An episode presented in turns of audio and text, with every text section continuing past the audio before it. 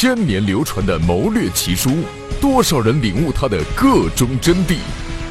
妇孺皆知的兵法经典，谁能真正的让它深入浅出？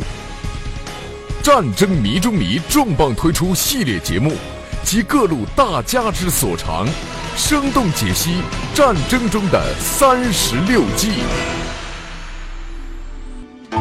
金玉谈公策，借以擒劫贼；鱼蛇海间笑，羊虎逃三阁。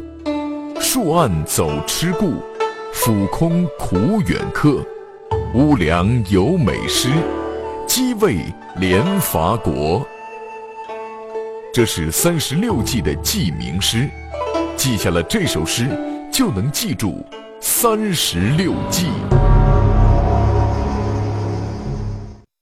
三十六计自从上个世纪四十年代被发现以来，受到了人们的高度重视。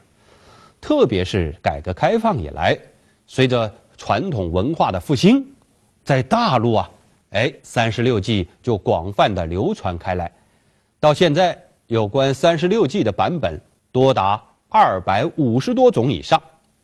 薛国安，国防大学教授，研究兵法多年。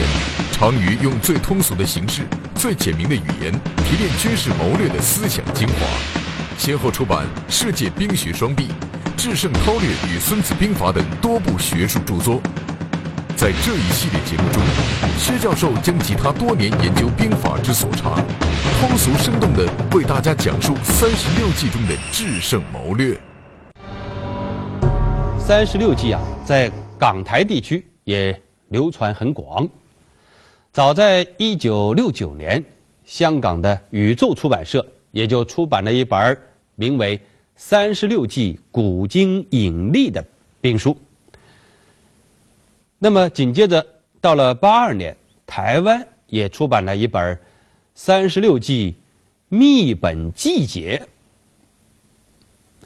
不仅在港台地区喽，近些年呢，《三十六计》也广泛的流传到。世界许多国家，比如一九八八年，瑞士一个汉学家叫圣雅律，他就用德文写了一本关于三十六计的书，取名字是《轨道在平时和关键时刻的巧计》，啊，把三十六计中的前十八计收入其中。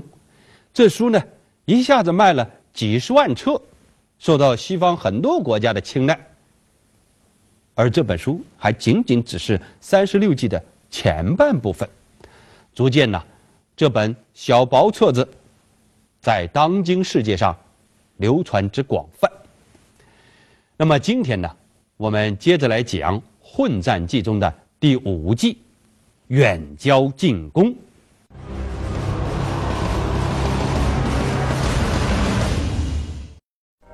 远交近攻是三十六计中的第二十三计，此计出自《战国策·秦策》。范雎曰：“王不如远交而近攻，得寸则王之寸，得尺亦王之尺也。”这是范雎说服秦王的一句名言。战国末期，七雄争霸。秦国经商鞅变法后，势力发展最快。秦昭王开始图谋吞并六国，独霸中原。公元前二七零年，秦昭王准备兴兵伐齐。此时，范雎向秦昭王献上远交近攻之策，阻秦国攻齐。他说：“齐国势力强大，离秦国又很远，攻打齐国。”部队要经过韩魏两国，军队派少了难以取胜，多派军队打胜了也无法占有齐国土地，不如先攻打邻国韩魏，逐步推进。而且为了防止齐国与韩魏结盟，应派使者主动与齐国结盟。秦昭王采纳了这一建议，并将其作为吞并六国、统一天下的基本国策。其后四十余年，秦始皇始终坚持了远交近攻之策。远交齐楚，首先攻下韩、魏，然后又从两翼进兵，攻破赵、燕，统一北方，攻破楚国，平定南方，最后把齐国也灭亡了。终于在公元前二二一年，实现了统一中国的愿望。行进士革，力从进取，害以远隔，上火下泽。这是远交近攻这一计的原文。接下来，我们就深入分析一下这原文究竟讲的是个什么意思。首先来看前半句：“行进士革”，这里的“进”呢，是指静止；“革”就是阻碍。这前半句讲的就是受到地形的限制和阻碍，怎么办？接着看第二句：“力从进取。”害以远隔。这里讲的是，要先攻取就近的敌人，就会有利；越过近处的敌人，而先攻取远隔之敌，那就是有害的。那么接下来啊，我们就可以根据，哎，这一句原文的意思来分析分析远交近攻这一计究竟有些什么特征呢？我认为啊，至少。有两个特征，一个特征呢，就是攻进，攻击邻近的国家或者政治军事集团，扩大自己的势力。第二个特点呢，远交，交好远方的国家或政治军事集团。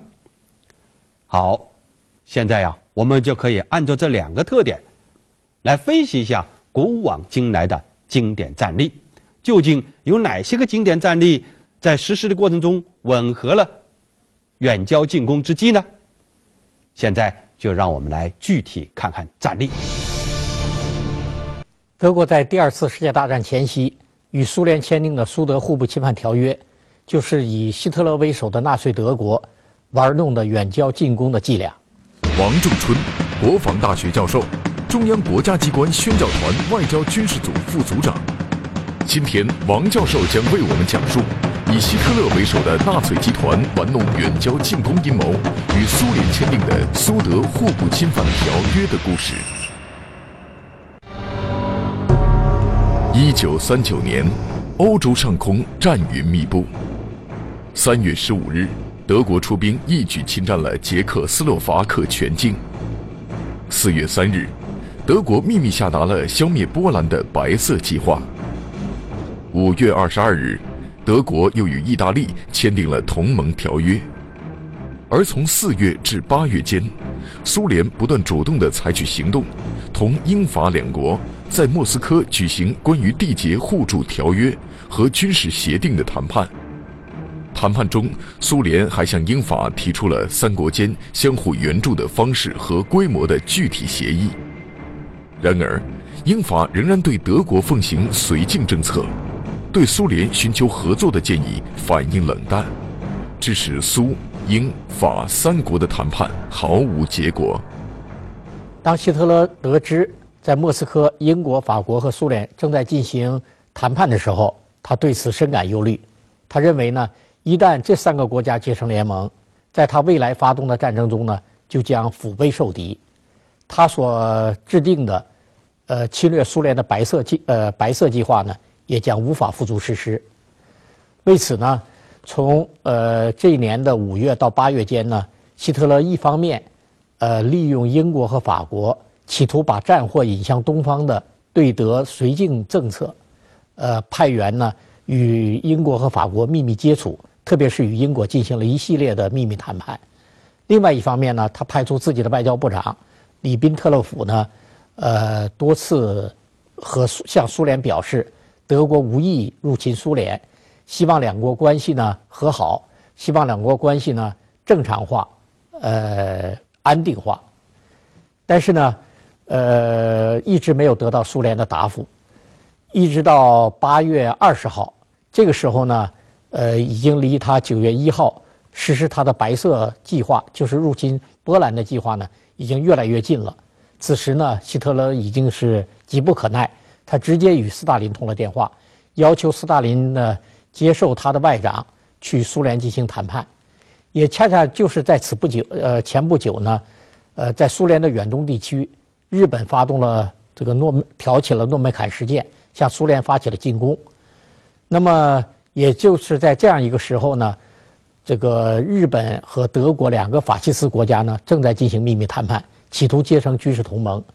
这样呢，这个苏联就可能，呃，受到这个东西两个方向腹背，呃，受敌的这样一种。现实威胁，为此呢，斯大林就答应了，呃，希特勒的外长来莫斯科来谈判签约。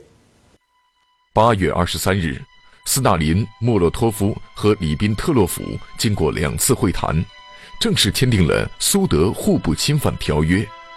该条约规定：一、条约缔结双方保证不单独或联合其他国家彼此间使用武力侵犯。或攻击行为。二，缔约一方如与第三国交战，另一缔约国不得给予第三国任何支持。三，缔约双方绝不参加任何直接、间接反对另一缔约国的任何国家集团。条约有效期十年。苏德互不侵犯条约的签订呢？这表明苏联在未来的战争中将恪守中立，保持中立的立场。德国呢就可以放心大胆的，呃，集中他的力量实施他的战争计划。那么后来的形势发展呢，颇具讽刺意味。也就是一周之后，一九三九年的九月一号，德国开始执行他的白色计划，一举攻占了波兰。大约是八个月之后，一九四零年的五月，呃，德国在没有来自东方威胁的情况下，对西欧诸国发动了闪击战。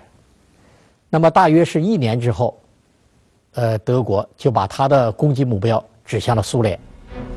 一九四一年六月二十二日的拂晓，希特勒彻底撕毁了苏德互不侵犯条约。德军装甲部队在航空兵的火力掩护下，从多个方向向苏联发起大规模的突然袭击，致使战争初期上百万苏军被德军分割、包围。歼灭和俘虏。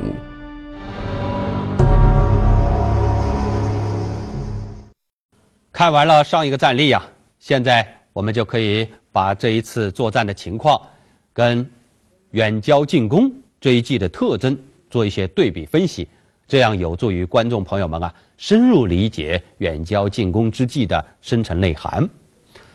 首先呢，就是攻进。三月十五号，德军对他的最近邻居捷克斯洛伐克发动全面攻击，一举占领了捷克。那么紧接着呢，四月三号，希特勒就下达了全面进攻波兰的命令。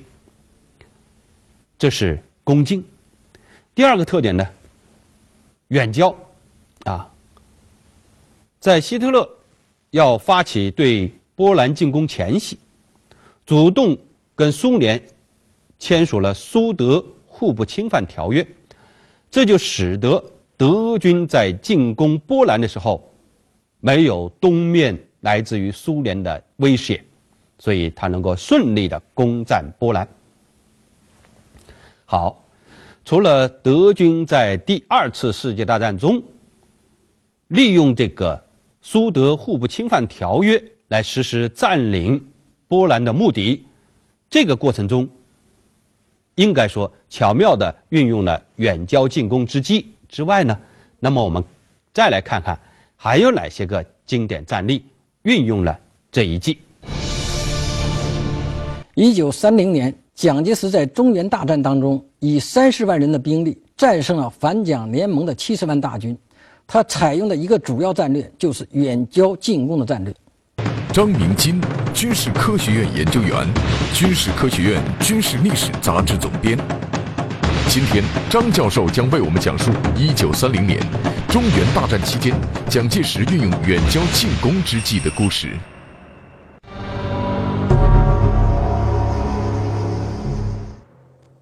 一九三零年，关内局势大变，各派系之间的关系变得微妙而谨慎。蒋、冯、阎三方争斗频繁，而张学良经营大东北一隅，并不想过多参与关内之事。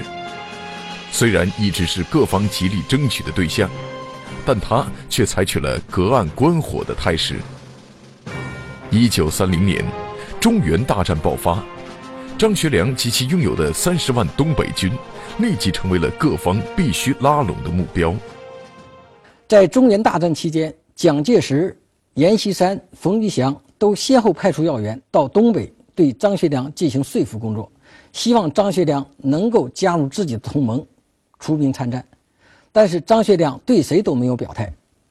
这个期间，反蒋联盟在北京召开会议，这个会议的主要内容就是想组建一个新的国民政府，并把张学良列为了这个国民政府的国防委员会委员。对此，张学良也没有表态。在这个期间，张学良的一个重要幕僚叫顾维钧参加了这次国民会议。有人呢就向阎锡山提出。把新政府外交部长的这个空缺让顾维钧担任，但是小气的阎锡山呢不肯把这个重要的职位拱手让给别人，所以他就以啊这个人事问题他自己难以决定，要和冯玉祥、李宗仁等人商量之后才能决定。所以说这个期间，顾维钧几次见到了阎锡山，阎锡山对他态度都比较冷淡。顾维钧看到阎锡山对他也没有重用的意思。会议结束之后，就回到了东北，向张学良做了汇报。他说：“啊，阎锡山和冯玉祥都不是成就大事之人。比起阎锡山，蒋介石可是大方的多了。他为拉拢张学良，不惜血本，先后派出张群、吴铁城等大员轮番到东北拜见张学良，一路紧追不舍，连张学良避暑休假也不放过。”先从沈阳跟到秦皇岛，再从秦皇岛跟回沈阳，极尽游说之能事。当蒋介石看到阎锡山舍不得一个外交部长的空缺时，他却拿出了一张又一张的委任状。先是委任张学良为国民革命集团军的副总司令，然后又委任张学良的得力干将于学忠为平军司令，王树常为河北省省长。这就等于把平均和河北省的地盘军政大权完全交给了奉系。在此期间，阎锡山和冯玉祥的特使在东北却囊中羞涩，特别是阎锡山的特使，打了一盘麻将之后，竟把旅差费都输光了。当然，他就更拿不出别的什么钱进行活动了。与此相比，蒋介石派出的大员个个怀揣巨资，出手大方，先是以三百万大洋。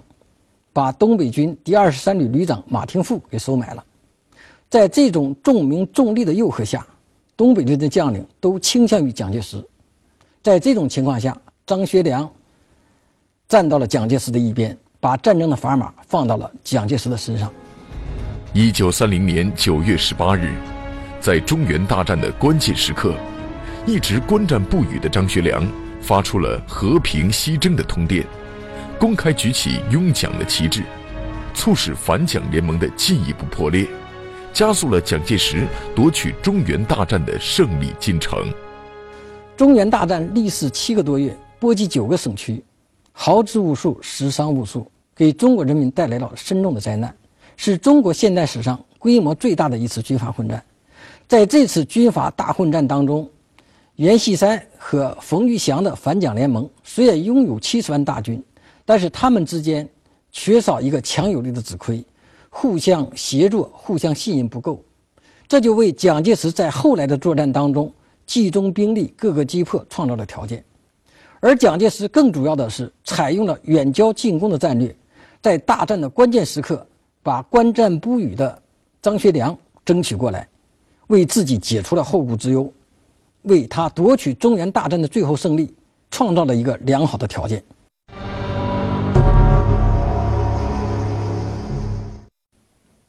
看完了上一个战例啊，现在我们可以把这个战例中的一些个主要情况和远交近攻之际的两大特征，哎，做一个分析对照。首先呢，就是攻进。蒋介石将他这个临近的阎锡山、冯玉祥两派军阀作为主要打击对象，来展开中原大战。第二个特点呢，远交。蒋介石给予各种高官厚禄，来极力拉拢东北的张学良。现在我们看完了两个战例，那么估计啊，呃，一些观众对于远交近攻之计已经有了一个大体的印象了。那么，也许还有一些观众需要进一步深入研究远交近攻之计的深层的谋略思路。我们呢，呃，专门开辟了一个互动环节，来及时的回答大家的问题。大家有任何问题都可以随时提出来。现在呢，呃，观众们已经提出来了这样一个问题：要想扩张自己，就要用远交近攻，就好像蚕食桑叶一样，让自己慢慢的变大。但为什么还有人警告说，兔子不吃窝边草，吃了反而会让自己灭亡呢？这两种谋略到底哪种更正确呢？呃，这个问题很有点意思，啊，这个蚕食桑叶这种远交近攻，跟那个兔子不吃窝边草，这两者怎么区分呢？我觉得呀，这个两个谋略思路看起来好像是呃相反的，啊，相矛盾的，实际上呢。他们是要根据不同的目的来确定他们的用途。这个远交近攻，像蚕食商业这样去攻取外界的目标啊，它的目的是一个什么呢？是一种扩张战略，去对于对方各个击破。所以呢，他就要从身边集小胜为大胜，一口一口吃过去。那么，兔子不吃窝边草呢？这也是一种很高的谋略艺术。它追求的是什么呢？它追求的是生存环境的安全和稳定。大家知道，兔子所藏身的那种洞，这个洞呢，与洞口周围的草，它是一种唇亡齿寒的关系。如果兔子自己把洞口边上的草吃掉了，可不就把洞口给暴露出来了吗？很容易就会被猎人给发现呢，自己也就没了藏身之地了。把这个形象的比喻引入到现实生活中，特别是军事斗争中，那恐怕就是要保证自己周边环境的安全和稳定，自身也就安全和稳定了。所以这两种谋略思路呢，没有谁优谁劣之分，没有谁高谁低之分，完全看你在什么时机。根据什么目的去使用它？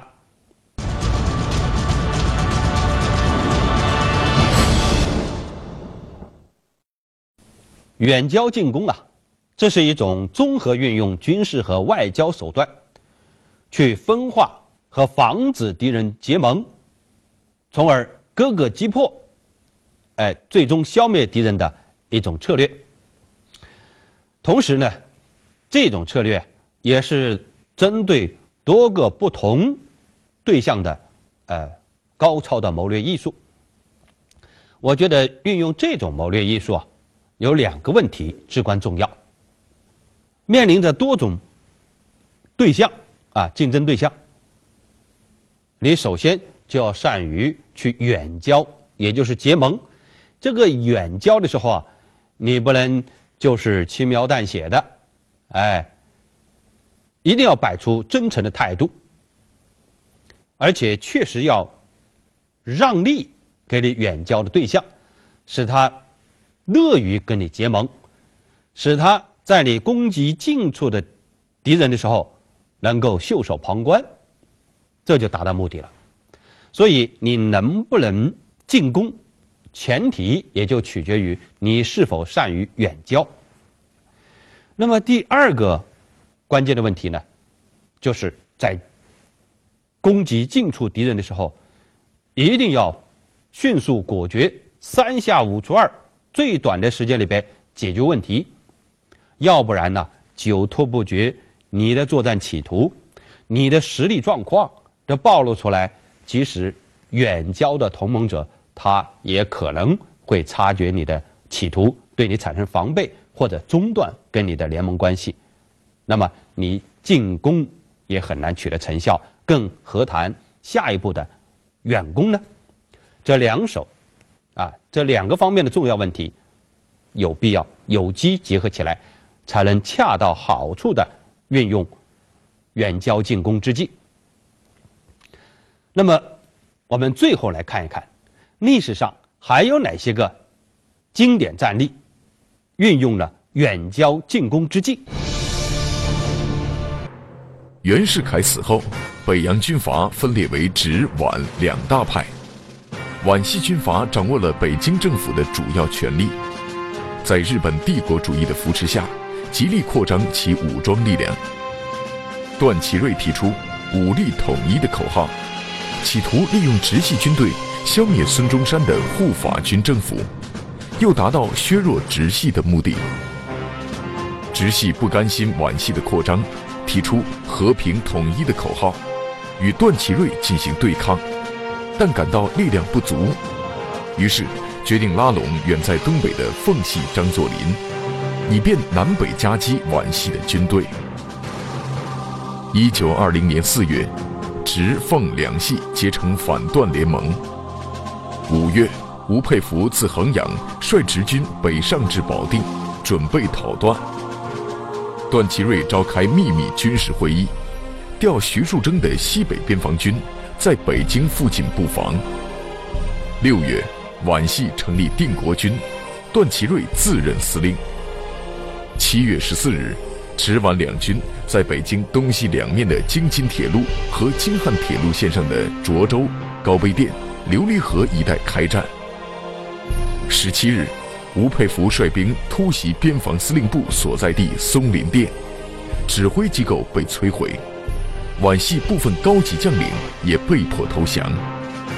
接着，直军占领涿州，并向长兴店追击，奉军也大举南下，作为直军的后盾，形成大军压境之势。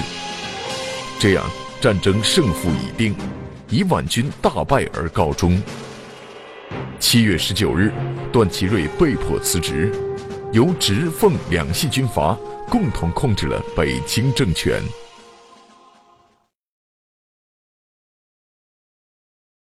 春秋初期，周天子的地位实际上已经架空，群雄并起，逐鹿中原。郑庄公在此混乱局势下，巧妙地运用远交近攻的策略，取得了当时称霸的地位。当时，郑国邻近的宋国、魏国与郑国的积怨很深，矛盾十分尖锐，郑国时刻都有被两国夹击的危险。郑国在外交上采取主动，接连与朱、卢结盟，不久又与实力强大的齐国在石门签订盟约。